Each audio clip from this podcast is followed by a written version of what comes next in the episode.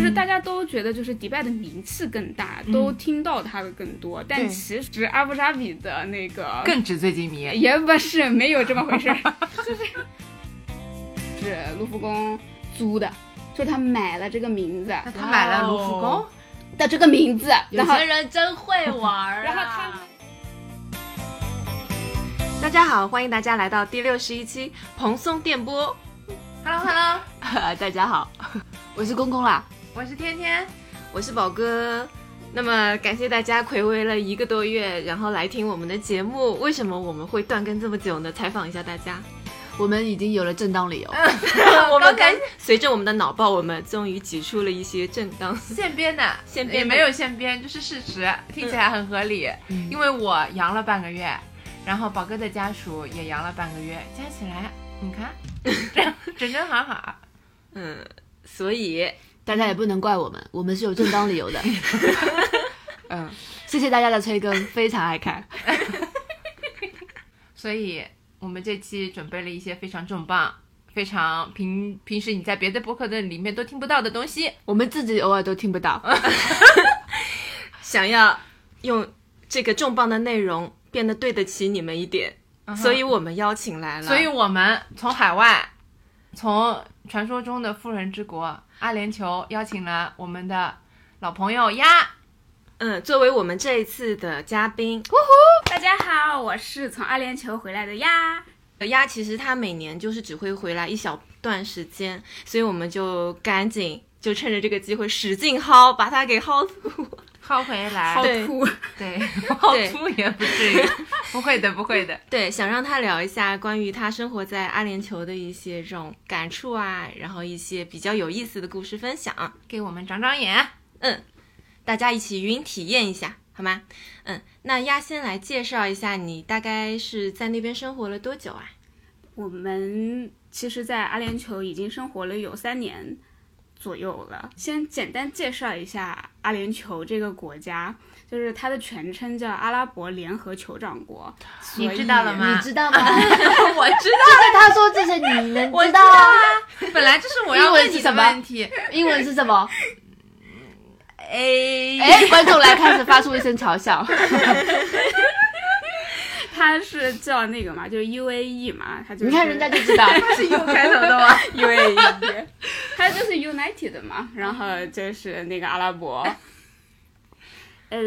它有七个酋长国那个组成的，七个酋长国里面，大家应该就是听的最多的就是迪拜的这个酋长国，啊，对，然后它的首都在阿布扎比，也就是说，其实阿布扎比和迪拜是两个酋长国，然后剩下呢还有五个小的酋长国。那五个小的酋长国其实都是离迪拜比较近，嗯，然后那个基本上就是你再往迪拜走，然后呢离迪拜更深一点儿，进去一点儿，然后就有好几个小的酋长国，然后基本上跟他们都在一块儿，我问一个问题，刚开世界杯的那个地方叫卡塔尔。怎么？它就是是另一个国家？对没错。体现出来了这个，嗯，那那鸭正在居住的地方就是刚才说到的首都。对，现在我住的地方是阿布扎比，就在首都。那个没有住在迪拜呢，主要也是因为家属的工作地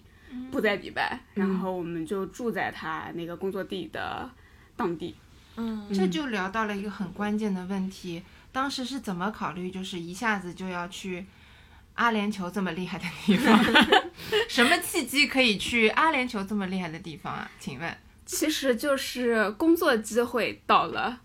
于是就去了。其实我们当时在一九年年底的时候，家属他就是考虑想换个工作，但是呢，那个时候因为年底了嘛，本身他就不是找工作的时候。对。那那个他把这个职位的信息放给猎头了以后，猎头就直接给他推了就是海外的岗位，就问他愿不愿意去。然后呢，他，然后我们当时回来想了一想，就觉得啊、也行，去玩两年，然后再回来。那个时候完全没有想到，就是会有疫情这么一档子事儿嘛，就觉得去个一年两年就就可以回来了。结果那个呃别的城市呢，其实没有怎么考虑，主要是因为他去的这个团队主要还是中国人为主的团队，嗯他也比较害怕，就是一去就去一个全英文的环境，会不会就是适应不了？哦而且当时他给机会的时候，我们还是先搜了一下的，就是中东啊，会不会不安全啊？就感觉那边都在打仗。然后后来一搜，哦，阿联酋全世界最安全的国家之一。后来说好，可以，可以，可以，可以，只要能活得下来就行。而且因为最后谈下来的整体结果，咱们也都还满意，然后就觉得那就去，反正嘛又不要紧，就就当去个两年。然后没想到就是说刚接完 offer 的一个月左右，然后就疫情就爆发了。嗯，当时我们人还在过年，过年的时候就是要准备出发了。那会儿就已经出对出门的时候困难重重，嗯就是因为杭州封城了，哎呀，而且当时的时候我们不是很着急嘛，他大概是十二月底的时候答应了这个 offer，嗯，然后我们想，哎呀，那二月份就要走了，看一看有没有什么证件需要办理的。结果一看，我的身份证半年以后要过期，我的护照半年以后要过期，我的驾照半年以后也要过期。本来想的是把这些东西都办完了再走，结果城市停摆了嘛，然后出入境也不上班，然后派出所都不上班了。于是这些东西就都没有更新，就直接带着这些 马上就要过期的东西走了。天呐，对，就是这么着急。本来以为只有国内爆发的厉害嘛，嗯，结果没想到到了那里，从三月左右开始，当时家属去到了那里，办公室才去了两个三个礼拜，就是同事都没有很熟呢，嗯然后就是说先别来了，就所有的那个办公场所都要清掉，他们要就是集中消毒。然后商场也全部都关门，就是大部分人都是在家里先待一段时间。嗯而且他那里的当地货币迪拉姆在这里其实也是换不到的，或者是比比较难换，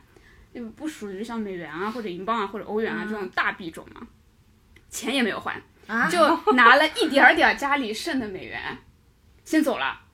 然后到了那里以后，好猛啊！对，就是属于那种逃难一样的离开。然后到了那里以后想，那怎么办呢？那个，但是可以先用信用卡嘛，所以我们就是消费基本上都以先刷卡为的。到了以后，就是他的工资也都是电子形式发放的嘛，但是因为你人到了以后需要先做工作签证，你有了工作签证才能办银行卡，所以前几个月在工作签证还没有下来之前的时候，你是收不到这笔钱的，公司给你发工资是给你支票，但是因为你没有账户，你就兑不进来。然后我们就怎么样？跟同事，当时啊他就跟同事说：“我转你点人民币，你转我点迪拉姆，就就你给我点迪拉姆现金这样子，就是以一种勾兑的方式，先过了前面几个月，然后等到他的签证下来，然后就立马去办那个工资卡，后面才相当于，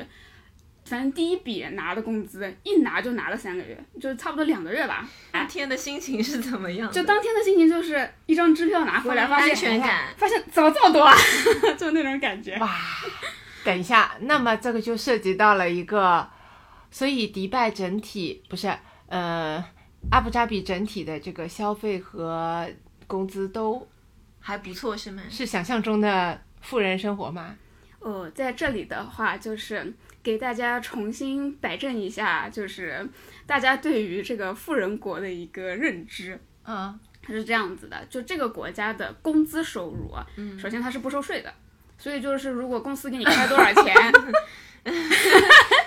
你就此时此时有个人醒了，哎，你们，嗯你再说一遍。就是他们的工资收入是不收税的，公司给你开多少钱你就拿多少钱。哇哦，等一下，他不收税，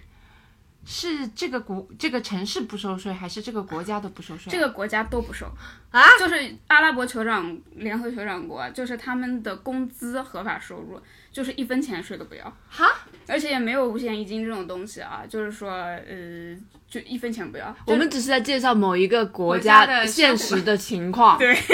哦，原来世界上还有这样的地方啊！对是的，就是这个他们国家怎么赚起来啊？就是他们那个，因为他们靠石油发家嘛，然后他把石油就是卖到世界各地，他们相当于征就是征收全世界就是石油方面的啊，是吧？钱，然后那个，所以他对收入就是完全不收税，就没有个人所得税。但是企业的盈利是要收税的啊，这个还是一样的，嗯就是说资本家的钱他还是要收的，但是就是普通打工人的税他就是不收的，所以我们没有个税，就是当时谈来的价格说是多少钱就是发多少钱，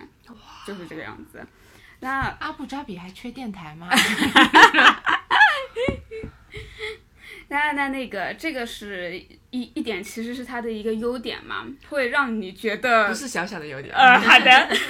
就是会让你觉得哦，好像还蛮爽的。嗯，跟他们这个国家的人口结构有一定关系。就是那个阿联酋这个国家，其实它的本地人，也就是所谓的头上顶块布的那个袍子们，只占总人口的大概三分之一，就百分之二十到百分之三十左右。嗯，剩下的大量的人口其实都是外来人口，这些外来人口。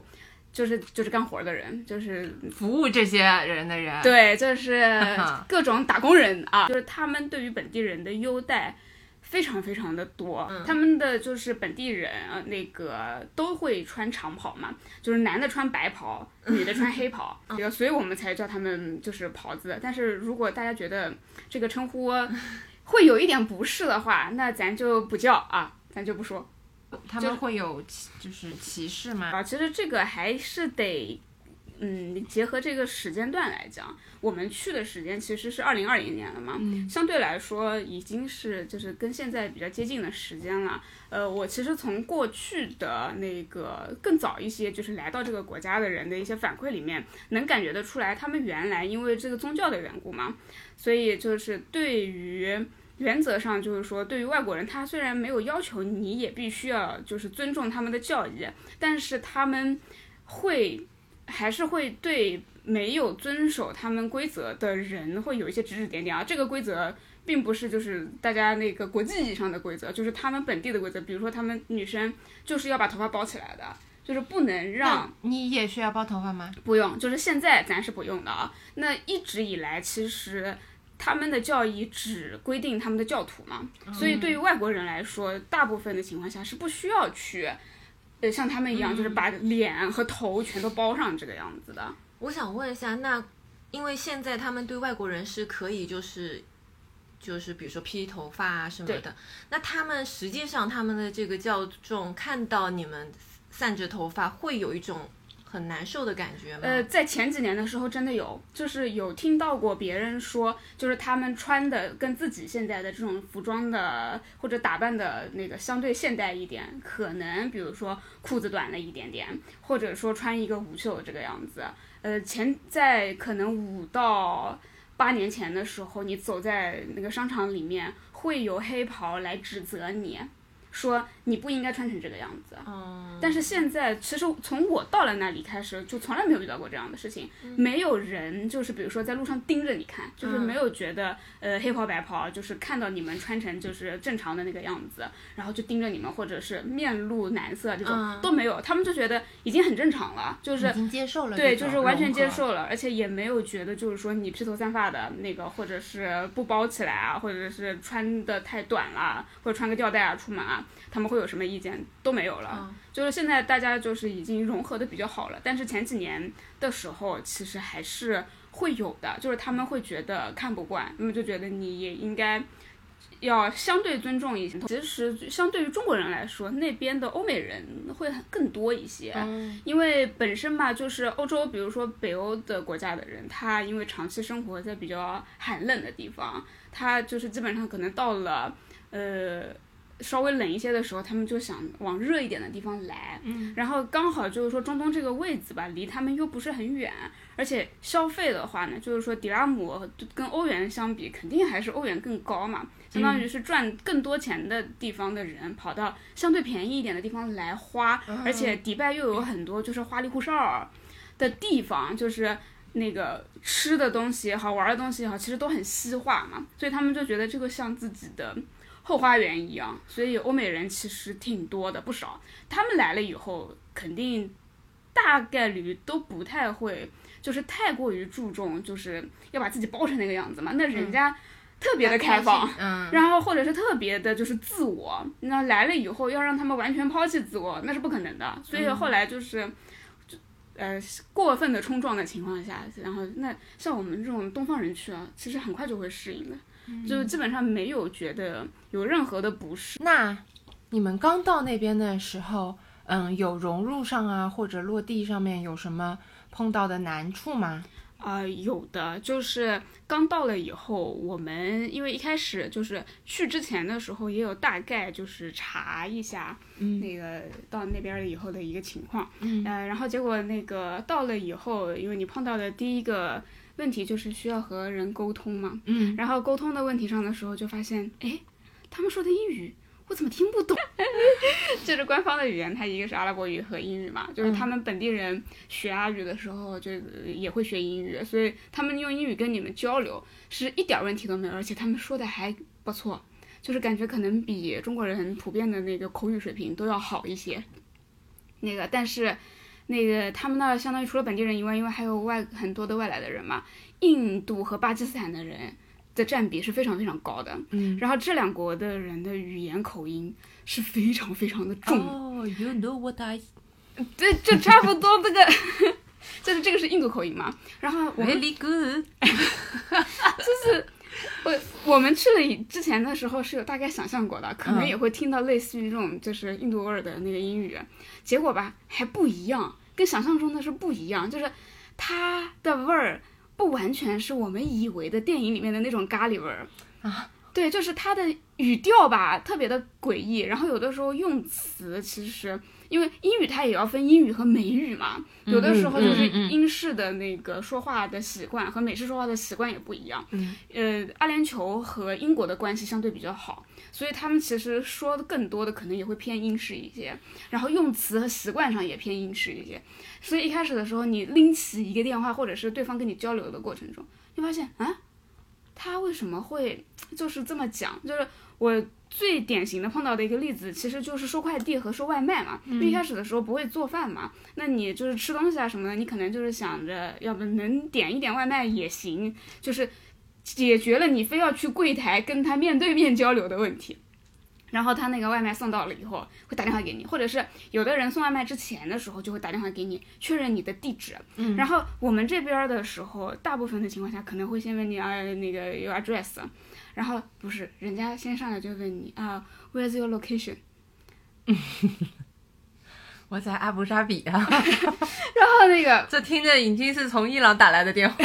对就是他们默认问地址就是这样问的，嗯就是每一个来问你地址的人都会问你 where is the location，、然后我们当时就先哦愣一下，哦这样，而且那个一开始呃酒店住刚开始住酒店的时候还好，你这个酒店叫什么名儿嘛，你把酒店报给他就行了。然后后来我们等到就是离开酒店住住到就是租的那个地方了以后，发现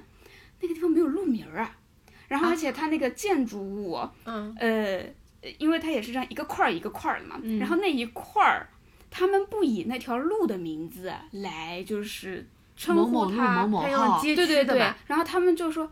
我这个地方啊，在哪一个大标志的旁边，比如说我这个旁边有一个 4S 店。然后他就说，那个我这个地方就在那个 4S 店的旁边，你跟他这样说，他知道的。他说 OK，那他就会来。然后我懂跟这是上海的 Starbucks 嗯，对，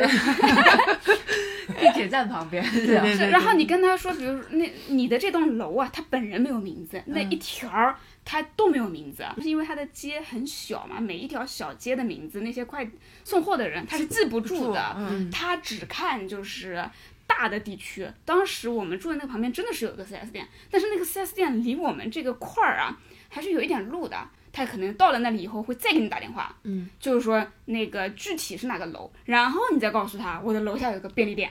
哎哎，他们有东南西北的概念吗？没有，没有左右啊，那就是我的那套那个指路方式，就是你现在背对着那个便利店，背对 Seven Eleven，然后往左边看。是的，真的是这样子。不是，我好奇的是你怎么下单的呀？对我们这里下单不是应该我地址在这儿，对吧？你送到这里来，对，不就是线上它不导航吗？嗯，我刚才想有的有的，他们会导航，但是呢，那个咋都不装 Google Map 的嘛？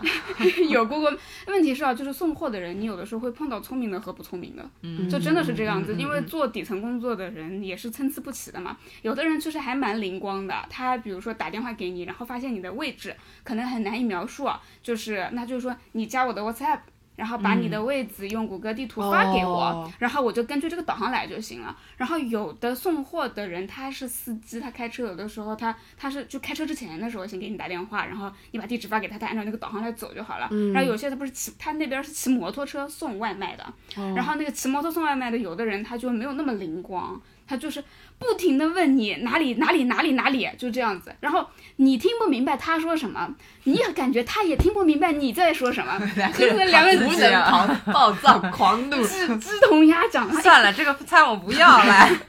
我也一直用 location，对对对，真的是这个样子，就是一直不停的问，然后就说 Where's your location，一直就是不停的重复。然后我在想，我怎么跟你说呢？我怎么跟你说呢？就是当时这个。就是这个问题是一开始去的时候最不适应的问题，搞得我们后来都不太就是想就跟人去沟通，嗯对，有一点不太想跟人沟甚，至开始学会了做饭。真的是这样子。那你们吃东西都那么复杂的话，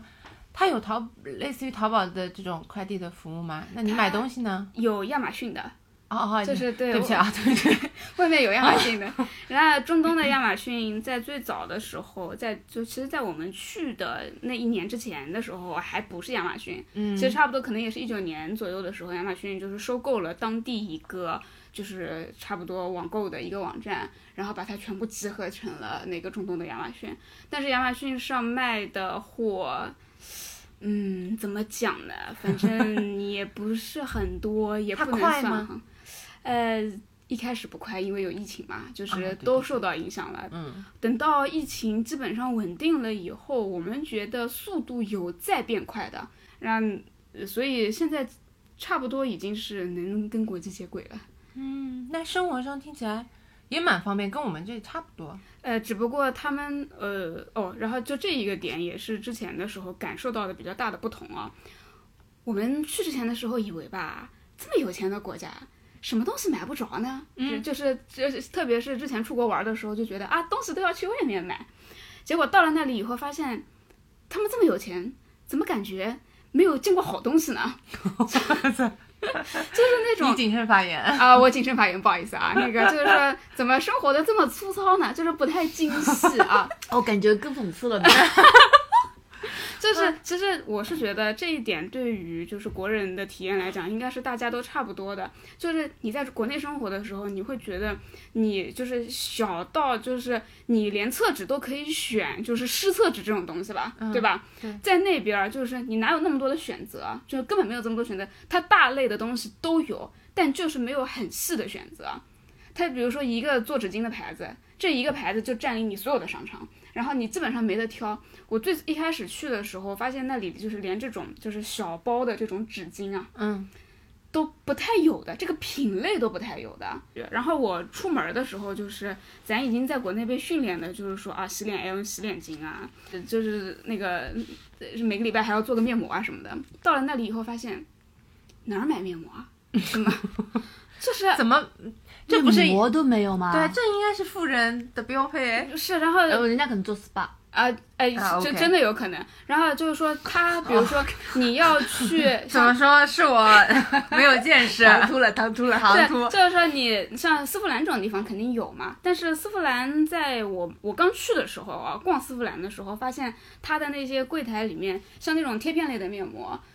不像国内一样，就是什么屈臣氏啊，或者是你那种呃随便卖这种日化的地方啊，走进去一大堆，嗯然后进门就摆一排，随便你挑，没有的，根本没有这么多的品类的。然后那个它大部分的话就是按照牌子一柜一柜一柜的这样分开嘛，嗯，但是就是这种贴片类的、面膜类的东西啊，真的很少。这个这个说的都是刚去的时候的是的印象啊，现在是有所变化了的。就是我不知道那个时候刚去是因为真的就是贸易受到了疫情的影响，还是怎么回事？嗯，就感觉什么东西都没有货，然后又什么都没有。那他们也有那种就是卖药妆的 pharmacy 这种地方的啊，嗯嗯呃，药妆店里面有一些牌子，呃，就是药妆类的牌子也还是有的，但是他们就感觉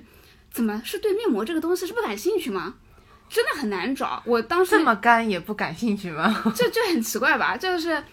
到了以后，我先是在那个亚马逊上找，发现很少很少。然后那个，而且就是能选择的牌子也不多啊。然后我就完全没有买，我把我自己带的东西就是拿去先用用。等到我的存货已经要见底的时候，我发现不行，真的没得挑。就是他在卖的东西我不要用，我要用的东西他不卖。那我真的觉得有可能是刚才空空说的这个情况，就是人家直接上 SPA 也不在乎这个。哎，有一定的可能的，或者就是说，已经家里就有私人护理，对就是的，家里恒温恒湿的，就是有可能确实高端一点儿的人，他有更多的方式，就是去获得这种东西啊。那我问一个问题，我也想问一个问题，那你你来，你来，你来，你来，你先。就是说刚才说商场里面的丝芙兰这种连面膜都很少，那么就是说他商场里卖什么东西呢？啊，哦，商场里的东西啊黄，金。啊，那那没有没有啊，就是说，呃，首先就是他们这种珠宝类、黄金类的饰品的店，确实从比例上来讲是不低的，就是、哦不低是指呃两层楼。哎，对对对，不没有啊，就是他们也有自己本地的牌子嘛，本地的珠宝品牌，然后黄金珠宝的品牌，基本上不管这个商场大大小小啊怎么样，或者是刚开始开，有的商商商场是新开的，新开的商场，你有一些比如说服装店类的东西，或者是餐厅都还没有开开的情况下，这个珠宝店哦已经先开了，懂就是说他们好像这个东西还蛮重要的，标配。你可以不吃，但是我必须不灵不灵。对，对就是你身上就是带的满满的，然后那个脖子上好几条那种啊，带的满满的，就是真的有，而且他们就是喜欢戴大的珠宝嘛，就是戒指什么的都喜欢戴的大一些。我是不喜欢吗？哎，我想到一件事情，我一下想到一件事情，我们之前有一次在呃新加坡嘛，嗯，然后那个地方有一家很厉害的那种潮牌店，嗯就是比如说外套一件可能三千多的那种，嗯，呃 T 恤一件可能一两千的那种，对我们来说完全已经就是，而且它里面进去是需要排队进入的物。价起飞，然后关键来了，就是我第一次看到十个手指上面都戴满戒指的那种人，一家人把那个店哦，就是在我们看来的那家店啊，当成这种超市一样在逛。我上次也看到一家，我还拍给你们了，我发在群里面。我亲眼看到，我就是第一次看到这样的有钱人，我吓坏了我。这个妹子，有一种在动森消费的感觉。这个妹子，这个感觉跟假的一样。她那个小臂 有大概三分之四的小臂，三分之四你在说什再么四再想一想，分之三的小臂，就是就那个手环啊，就是这种一圈一圈一圈一圈一圈，四分之三的小臂满钻，黄金满钻。黄金还是白金，我已经记不清楚。就是就是他这个小臂看起来好沉啊！他们时时每时每刻都在撸腿，我撸铁。真的是，哇哦！哦，对，我刚才想问那个问题是这样子，就是你有没有对比过，比如说在呃阿联酋的奢侈品品牌的价格的价格，因为我们国内购买会考虑说我们要去免税店，因为那个价格会比较便宜一点嘛，对，对吧？然后呃，便宜吗？对，好的，还是说他们其实不更在乎？啊啊！等一会儿，啊等会儿，还可能的，我跟你说，我不知道，我还不知道答案。还有那就是那款式的话，那边会是最新吗？应该是的吧。好，让我来回答这个问题啊。OK，先回答价钱的问题啊。嗯价钱的问题是没有比国内便宜多少。我就跟你说，在乎他们不在乎，救命！没有，他们不在乎。然后那个这个是随你品牌是这个样子啊。我之前对比过一些牌子的价格的，嗯就是有一些品牌它可能会因为汇率的差距，就是阿联酋会比国内的就是人民币的价格兑成人民币的情况下稍微便宜一点点的，就是差个差价不大。但是会稍微便宜个一一一丢丢，然后呢，那个有一些牌子，它因为最近一直都有在全球调价嘛，然后调完了以后，你再把它用迪拉姆兑到人民币的时候，发现比国内还贵。的你是在说某 L 开头的品牌吗？全球调价，哎，我就想到，就是这个某 L 开头的牌子还能稍微便宜个几百块钱，但是某 C 开头的牌子啊嗯已经开始出现了价格的倒挂，是真的有倒挂了。救命！对，，就是它那个价格调完了以后，你会发现那个价格迪拉姆怎么还贵出了那么几百块钱？为什么啊你们哎，你们那边买东西算税吗？呃，是这样啊，那边的呃购物的那个税是百分之五，也就是说，如果你是游客，就是离开这个国家的时候是可以退税的，嗯然后最多也是退不过百分之五吧，因为他会收你一点手续费。嗯嗯但是就是说，他收税的价格是百分之五，那也不高。对，税不高，对吧？税不高，但是它就是。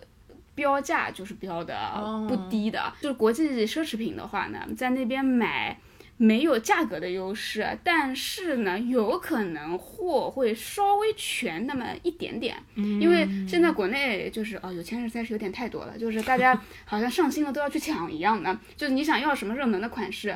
都没有，但是那边的话呢，呃，问一问还是有的。就基本上可能你能碰到的，但是就是价格并不是很好。那你们那儿爱马仕配货吗？我 当然配了，爱马仕全球都要配货，而且那个就是咱那儿因为那个确实有钱的人，就是你们听过前面的那个人口结构比例了吗？也就是说，有钱的人其实也就那么点儿，他们本地人并不是每一个都有钱的，但是只是有钱的人，这个钱真的是有一点太多了，就就是这个概念。就是在我们眼里，比如说打个八折啊，便宜个两千块啊，就已经哇好开心了。但他们眼里可能就是十块四毛三跟十块块四毛二的区别。好，那刚才我们聊的这一趴全是高消费，那么所以在阿联酋和阿布扎比它是高收入吗？嗯，好，然后可以先回答一下，就是这个收入，还有那个呃，到底能不能那个啊，就是乞讨的问题啊。不能吧？就是先回答不能啊，那个就是你们国内看到的，可能有一些说什么那营销号个对路边在在阿拉伯国家什么路边那个乞讨一下，一年都就一个月都有什么几万、啊，就几说我万块的那想要一个，我想要点钱买个香奈儿包这样。对是不可以的啊。首先乞讨违法啊，如果那个被乞讨违法，对，这是不可以乞讨，这是乞讨违法。如果被警察抓到的话，不行的。然后呢，但是啊，咱就是说在那边有乞讨的人的，但是不是像，就是你们想象中的，就是伸手，天天桥旁边坐着，然后就是是不是像我们那种摆摊，然后被城管赶的那种？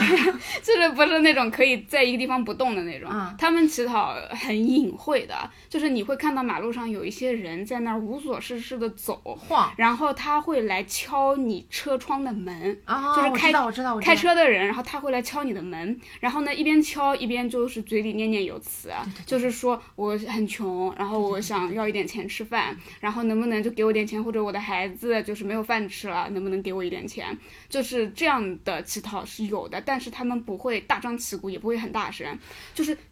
轻轻的说，因为他们其实也很怕，比如说你他你说的很大声或者表现的非常的把警察招来。对激烈，然后搞烦了这个坐在车里的人。如果他就是把警察招来了，那他们也不太好那么有收场。有钱的国家，他们的社会福利保障没有对这些人有这种嗯，其实是这个样子的，就呃，这里就可以说到这个工资的问题了。嗯，就是说，因为那当然就是说，我们去打工可能打的是相对看上去比较好一点的工种嘛，但是其实那边有大量的底层的打工人，嗯。就是包括开出租啊，然后对那个服务业，然后送外卖、送快递，还有就是办公楼里面他们的所有的办公室都要标配保安和就是 T boy 给你倒茶的。就是哦这个是都要配的，那个但是你会觉得，哎，就这样两个，而且这个保安是要二十四小时啊，就是要轮岗的，嗯。就是你的楼里有没有人都不要紧，但是你的办公室啊、嗯。的那个区域都要有一个保安这么坐着的，每一天就是你下班了他都要坐着，嗯。嗯大部分都是印度或者巴基斯坦来的人，然后那个呃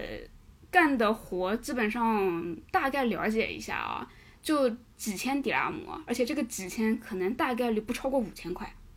呃，一个月，就是迪拉姆兑人民币，你就当它一比二就好了，就是人民币一块钱，呃，那个啊不对，迪拉姆一块钱，人民币两块钱，哦哦你，就按照这样的就是比例那去也就一万。块，在你们那儿应该是很低的收入。呃就是说五就是五千啊，已经算很高的了。嗯就是说，大部分干这种活的人是五千块都没有的。就说这个五千已经是一个上限了。然后大部分的人是没有五千块的，就是他一个月赚个三四千迪拉姆，然后住群租的房子，然后他们的手机啊都不买带流量的电话卡的，然后就用公司的 WiFi，然后他离开了有 WiFi 的环境，你给他发这种信息，他都是收不到的。那他手机呃，但是就是他们的人有一个习惯，就是要打电话，所以外卖小哥打电话呀，就不停的打电话问你，然后那个就是他哦就是用这样的方式去生活，因为他在在阿联酋生活，其实房子或者住其实是一个比较大的支出，嗯，所以他们就是收入很低的人，就真的是群租。住就是便宜的，然后很多很多人住一个房间的那种。我好好奇啊，他们医疗保障是怎么样？医疗保障是，如果你有正规的公司单位，嗯公司会给你买商业保险，全险。就是商业的保险，然后这个商业的保险其实也分档次的嘛，就是说你特别底层的人，他可能没有那么全的商业保险，所以有可能也是生不起病的，就是哦还是比较稍微相对困难一些的。然后呃干的活其实也相对普通嘛，我估计开出租的可能收入还能稍微高一点点。哎，那你见识的，比如说职场环境里面，比如男女工作，外国人他们的比例有什么区别吗？在你看来，呃，会比较少吗？女性？其实，在国外的在工作的女性，我感觉是不是太少的，不算太少，基本上还是比较平衡的，没有觉得说，而且特别是就是家属去的还是互联网这种公司嘛，也有程序员啊这种的，就是你反正会发现，可能就是比如说干市场类工作的，还是女性还是比较多的，然后因为可能写代码的男生多一点点，嗯，然后那个但是剩下的像什么就是 back office 这种工作啊，然后还有偏市场类的，就是还有这种呃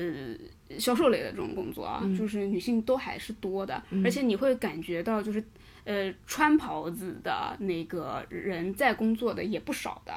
就没有觉得就是说好像啊，那个女性穿黑袍的女性就不用工作，完全不工作。说阿联酋这个国家相对其他中东国家来说，它的开放程度是相对高了很多的。嗯，就是说在别的国家，你想比如说伊朗或者是沙特的话，是真的就是。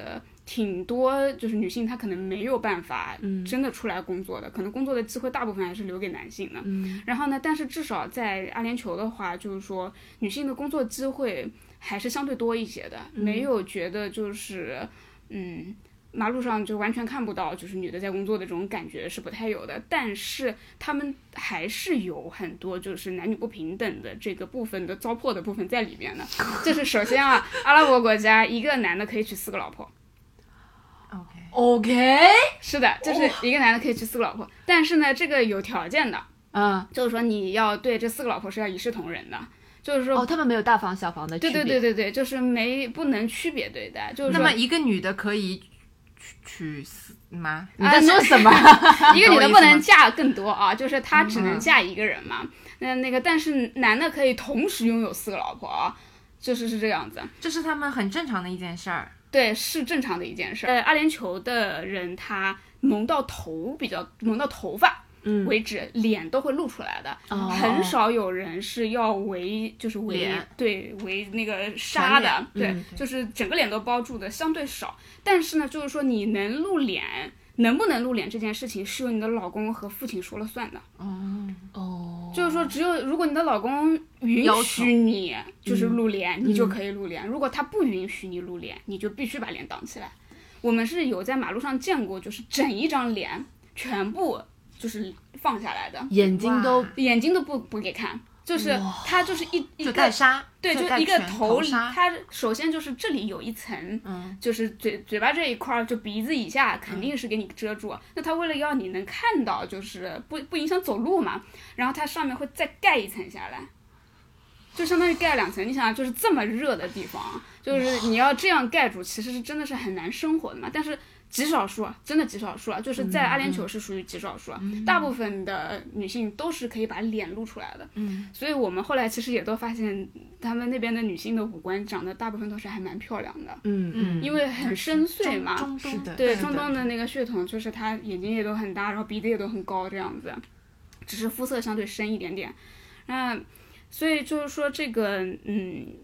这个男女差别的这个问题吧，还是存在的，在但是呢，只是因为外国人多了以后，相当于女性的自由度会更高一些。比如说我们就是我的家属，他的同事也有就是这个伊斯兰教信教的人，但是他不是就是中东这一块儿的人，他可能是稍微偏一点的那种，但是他也是就是这个宗教的人，你看不出来他的。因为他完全不包头，也不穿袍的衣服，就是穿正常人穿的衣服，而且他那个也喝酒。啊，哦，他们是不能喝酒的。对，是就是中东不可以喝酒和吃猪肉嘛，就是这两个是他们的禁忌，而且呃，他们自己不吃，你不可以当着他们面吃，就是酒类的东西都是。嗯，酒窖有，就是卖酒的店是有的，但是那个店它必须全部封起来，就是把商店的那个四周的墙壁全部贴黑，然后那个门儿啊，也是就是你要自己开进去的，它平时就像一个关了的地方一样，你如果不把门推进去，你都不知道这里开了一个，这个这个东这个地方是开着的，就是它要让你从外面完全看不进去里面放了什么东西，然后呢，那个你的这个。酒的话，反正他肯定就是卖给，就是你看上去打扮的不像是中东的那边的人的样子的。就是如果你是个袍子，你一般情况下也不会推门进去，对吧。我觉得这里就可以接了，就是如果无法借酒消愁的话，那他们的娱乐活动是什么呢？哦，对呀，那他们玩啥？他们怎么？等会儿，那他们夜生活，他们 emo 怎么办呢？等会儿，等会儿，等会儿，哎，他们在酒吧蹦迪就不喝酒。他们有酒吧吗？等会儿那夜生活怎么办啊？真的夜生活怎么办？对，首先回答这个就是有酒吧的，然后酒吧基本上还是西方人去的多，就是对他们来说其实都是外国人去的多啊，嗯，或者是他们自己脱了啊，那看不出来也没有办法，对吧？嗯，那就至少你一走进去，你不会在里面就是看到一个明显穿着袍子的人走进来了，对，没有这样的就是装扮的人会进来。那那个他们的娱乐活动哦，他们有夜生活吗？他们几点钟就是说关灯啊？啊，熄熄火是吧？他们对那个他们的熄火时间很晚的，就是首先因为白天太热了，他们有很多的商店啊，呃，就是街边的那种小店啊，下午在就是在盛夏的时候，下午大概一点钟左右到四点钟左右是不开门的，太热太热了。就是无法正常的工作，所以最热的那段时间，他们就把就基本上把电都关了。然后等到太阳开始下山，然后温度稍微下降一点了，开门了。然后那个他们吃饭的时间也相对比较晚，所以相相对来说，如果你八点钟左右才开始吃晚饭，然后吃的慢一点，慢慢慢悠悠的这样吃，可能九十点钟好，就是你才觉得就是这个休息下来很晚。那你们几点下班呢？他们公司的话是早上十，现在是早上十点，然后下午六点正常下班。那就是说，大部分人都六点下班，然后商店都是十二点关的。那夜生活很快乐啊。对，就是他们可能还是比较喜欢，就是去逛商场、逛街类的东西会比较喜欢做。然后还有就是运动类的东西，就是我们那边还是有蛮多。户外的那种户外或者室内的球场啊，各种球场。然后呢，他们有钱人不是喜欢打高尔夫吗？嗯，高尔夫球场也挺多的，就是基本上隔一个区域就会有一个这样子。然后他们就啊，那高尔夫打打，或者网球打打，羽毛球打打，然后那个足球踢踢这样子。好，那么嗯，就是有一个想问的点，就是呃，你去到阿联酋之后，有什么事情是让你觉得就是？在去之前和去之后差别是最大的吗？就是跟我想象里的阿联酋完全不一样的点啊，有的，就是我估计可能大部分人都会觉得啊，那里宣传的，特别是宣传迪拜的比较多嘛，对，就是迪拜的宣传就是觉得哦，全部都是超星级酒店，对，纸醉金迷，对，然后那个全部都是啊什么。呃，尊贵体验啊什么的，给你感觉。确实。然后那个，但是到了阿布以后，你会发现呃，阿布的风格和迪拜的风格完全不一样。然后呢，那个这个中间呢，其实涉及到这两个酋长国他们走的那个路线。不太一样，就是大家都觉得就是迪拜的名气更大，都听到它的更多，但其实是但阿，其实但其实阿布扎比的那个更纸醉金迷。也不是没有这么回事儿，就是阿布扎，你等会儿，你现在你前面就是意思说已经默认了迪拜就是纸醉金迷是吧？呃，那个可以这么说啊就是说，就是它宣传里面的东西它都有的，其实，但是呢，就是说，呃。但是它给你的感觉就是这个城市特别的有钱的那种味儿嘛，嗯，呃，但是就是说，从那个酋长国的这个，也就是说，从白袍们的这个有钱的程度来讲，其实是阿布扎比的白袍们更有钱，是因为那个阿布扎比那边儿的地域区域里面有石油，但是迪拜下面没有石油，哦，然后所以就是，所以迪拜才不停的去宣传这个旅游业嘛，旅游业让你嗯们来，就相当于用旅游来赚钱。但是阿布其实不靠旅游也能挣钱。然后呢，那个但也不是他不在乎啊，他现在其实挺在乎的。嗯但是呢，就是说原来那些就是至少从金钱的这个绝对值来说，肯定还是。阿布的那个有钱的袍子，呃，那就有钱的白袍们大更多。阿布之前的时候，迪拜它需要建造一些就是嗯新的楼啊，还有一些造一些什么嗯。就是新的一些景点，嗯然后就是说的花里胡哨的那种啊，然后建着建着发现没有钱了，然后那个迪拜的酋长就跑到阿布扎比的酋长那来借钱，就这样子。对，所以就是说钱呢，其实大部分还是握在了阿布扎比的大佬手里。嗯然后呢，那个，所以其实一开始我们也是带着那种啊，那边应该非常的奢华的这种感觉去的嘛。落地了以后，发现，嗯，怎么我们去到的那个区域里面，看上去就跟东南亚一样？啊嗯对，就是那个风格，嗯嗯，建筑的风格啊，马路边的感觉啊，走在马路上的人啊，你的第一感觉就是，我来的是中东吗？我好像来的是东南亚吧？就也没有这种二十一世纪这嗯，种对，就富贵是城市的感觉。特别是。呃，到了那里以后的第一个感觉就是街边也不是很，就是特别是我们一开始到达的时候，我们到的是阿布扎比的一个老城区，然后那个老城区的地方，相对于来说劳工住的更多一些，或者是相对底层一些的人民住的更多一些，然后你就没有觉得那里的街道很整齐，楼很新，就是觉得楼看上去也旧旧的，然后呢，那个街边呢，也就是。呃，不能说它脏吧，就是可能时间就是久了，就不只是不新了而已。然后有一些陈年的一些可能就是黑漆漆的东西就留在那里了，但是呢，没有说啊满街的垃圾这种事情啊，没有的，就是觉得不新。就是迪拜它宣传的里面就感觉哦，这个城市很现代，很现代对了。对对对。然后，但是到了阿布以后，发现它的老城区大部分的情况是不太现代的，就真的像东南亚一样的那种味儿。嗯，那之前有很多人问说，阿布扎比是一个很适合养生的城市，它很，它生活节奏很慢吗？哎，其实我觉得还是算，就是这个说法是对的，就是基本上是算是对的。就是阿布啊，其实原给我们的感觉还是相对比较无聊的，就是说它没有那么的好玩儿。就是哦比如说，呃，那迪拜可能啊、花里胡哨的东西还多一些，它啊、有什么最高的塔啦，有点什么喷泉啦，那边搞个花园啦，在那边再搞个乐园啦，就是用还有什么水上乐园啊之类的东西啊，它好像都放在这个城市的就是各个角落里面了。阿布的话呢，就是它的老城那边儿，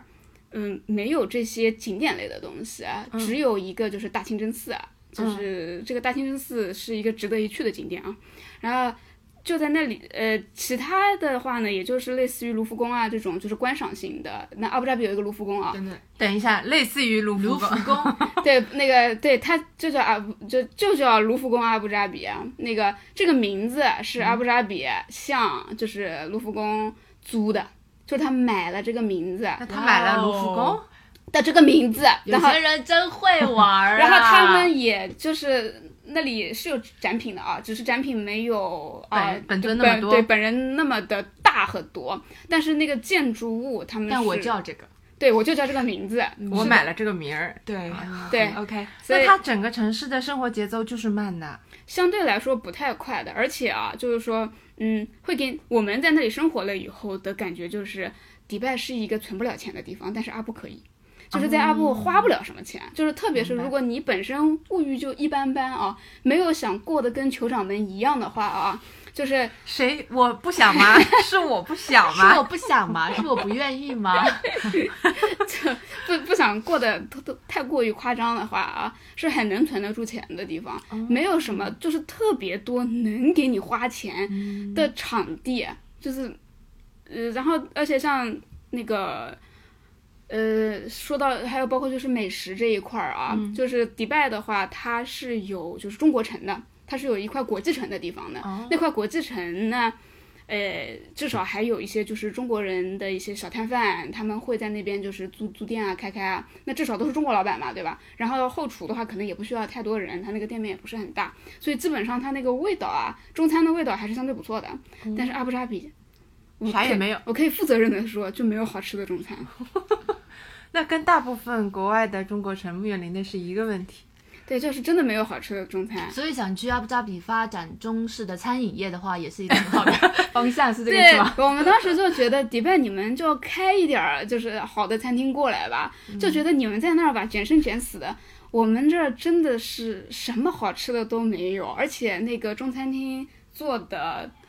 又不好吃，也不便宜，但是因为没得选，他的生意依然很好。就是没有竞争，你明白吗？然后那个呃，当我家属他们中午订的中餐就是一家中餐厅的，会每天就给他们送饭，就是送就是一一一盘一盘的餐，然后他们员工就拿个餐盘去打的那种。嗯，然后那个，但是这个菜越做越难吃，他们不停的就是就是 back office 的人不停的就是像。那个餐厅那边嗯就是提意见，嗯但是餐厅那边就是哦哦哦，好的好的，但是从来不改。OK，没有竞争就会这样嘛。是，就是这样子，就是真的很难吃。然后到后面我们都是属于那种真的想吃东西了，开车去迪拜吃，嗯嗯，等一下，那你们开车过去多久？开车过去一个多小时可以到迪拜，就是阿布到迪拜的甚至甚至比杭州到上海还近就。是因为你想，我们城市里面的道路啊，你还要走走红绿灯这种，加在还要堵堵车，组组合在一起可能快要一个小时。但是我们一个城市到另一个城市之间是走高速开一百四十码，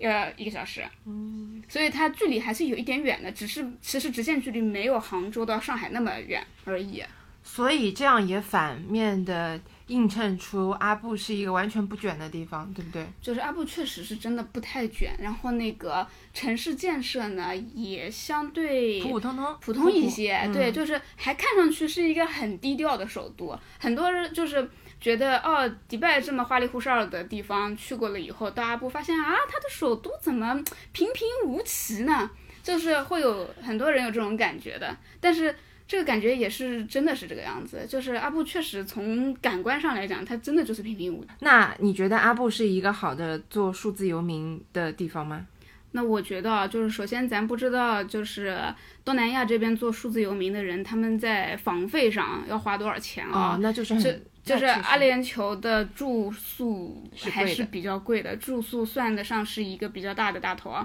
就是比方说你刚才说的大概是多少一那一个月呢？对，就是咱先这样用相对宏观的那个数字给一个概念啊。就是你在国内，比如说买一套房子，然后你要把它租出去，它的租售比其实是很低的嘛，因为国内的只总的房子和房租比起来，对对按照这样的来算，那在阿布的话，你买一套房子可能租十年或者是十五年左右，你就能收回这个房子的房本，所以就是说住是一个大头。所以当当地主当房东很合适，对吧？在那里，对对对，所以嗯。其实很多就是国内的那种就是拉投资的人，都会想让你们就是去海去外买房对、哦买房子，特别是想让中国人这种特别喜欢买房子的群体，然后就是去海外投资房产，因为在那边买房子呢，嗯，你说因为阿联酋这个国家它是一个相对来说不移民的国家，嗯，是因为它的宗教原因嘛，所以你基本上是没有移民这回事，但是它有长签嘛，相当于绿卡类的嗯性质。但是呢，你也得相当于有了身份以后才能开银行账户嘛，就是这前面有说到过。所以你没有银行账户的话呢，其实这个钱比较难出嘛，包括你以后收租收到哪里去啊，是吧？嗯，所以那个多多少少呢，就是说你最好是那里有一个身份，然后去这样有这个资金往来，相对来说方便一点。嗯，所以他会希望就是啊，你们就是这种呃投资拿到身份的人啊，那就那个就搞几套房子，那么买买买，然后租租，是反正收的租金也相对比较可观这样子。那所以就是说，这个当数字游民合不合适，其实就是在于你这个住的地方到底能不能 cover 掉你这个工资的问题。那很难，因为数字游民最最重要的一个点就是他赚着高一档成的工资去更低的生活成本的地方生活嘛。是那你这个听起来生活成本可是不低。对，就是住的是不低的，而且包括就是如果你要去餐厅吃饭的这个均价也一般般，不算太便宜的。就是说生活成本还是高的。对一顿饭大概多少钱？刚刚就想问，一顿饭，就是说我以中餐为例嗯啊，比如说普通一点的中餐，你吃一顿人均可能也在三十到五十迪拉姆一个人，三十到五十对一个人十到对一100百块人民币了嘛一。顿两个人一顿就两百块，两三两两百多。跟杭州差不多啊。哦，是我的消费水平。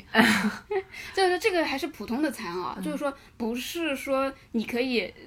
就是咱就这么说吧，花一样的钱，你在杭州一定能吃得更好。就在那边真的只能就是就不好吃，它对，就吃这么点儿啊，就还是去那边发展餐饮业。是，对咱现在是相当呼吁去那边发，就是去阿布发展点餐饮业啊。那就是说，其实阿布的那个中餐没有发展起来，肯定也是跟他所在的华人的群体有一点不够多、是有关系的。嗯就是迪拜确实华人的数量比阿布的要多，所以他们才在那里有钱赚嘛，才嗯才在在那里开。然后，而且包括阿布的一些门头店面先行，的的租金，其实也不算海底太便宜捞，海底捞，海底捞底海海底捞嗯在迪拜已经开起来了，而且就是今年才开门的。就是之前你想疫情之前的时候，他们都还没开门，就是哥俩宝，哥俩宝是什么东西？哥俩堡，啊，哥哥俩宝，哥俩宝。哥俩堡是什么东西啊？那个宝叫胖什么？哥哥俩，胖哥俩，要了命了！你信不信？胖哥俩，胖哥俩，嗯，那么就是说他吃就是这样了，我听懂了，就是又就是相对来说贵，但是也不咋行。那玩儿呢？对，就是因为说他无聊嘛，是吧？就是玩儿呢，也它。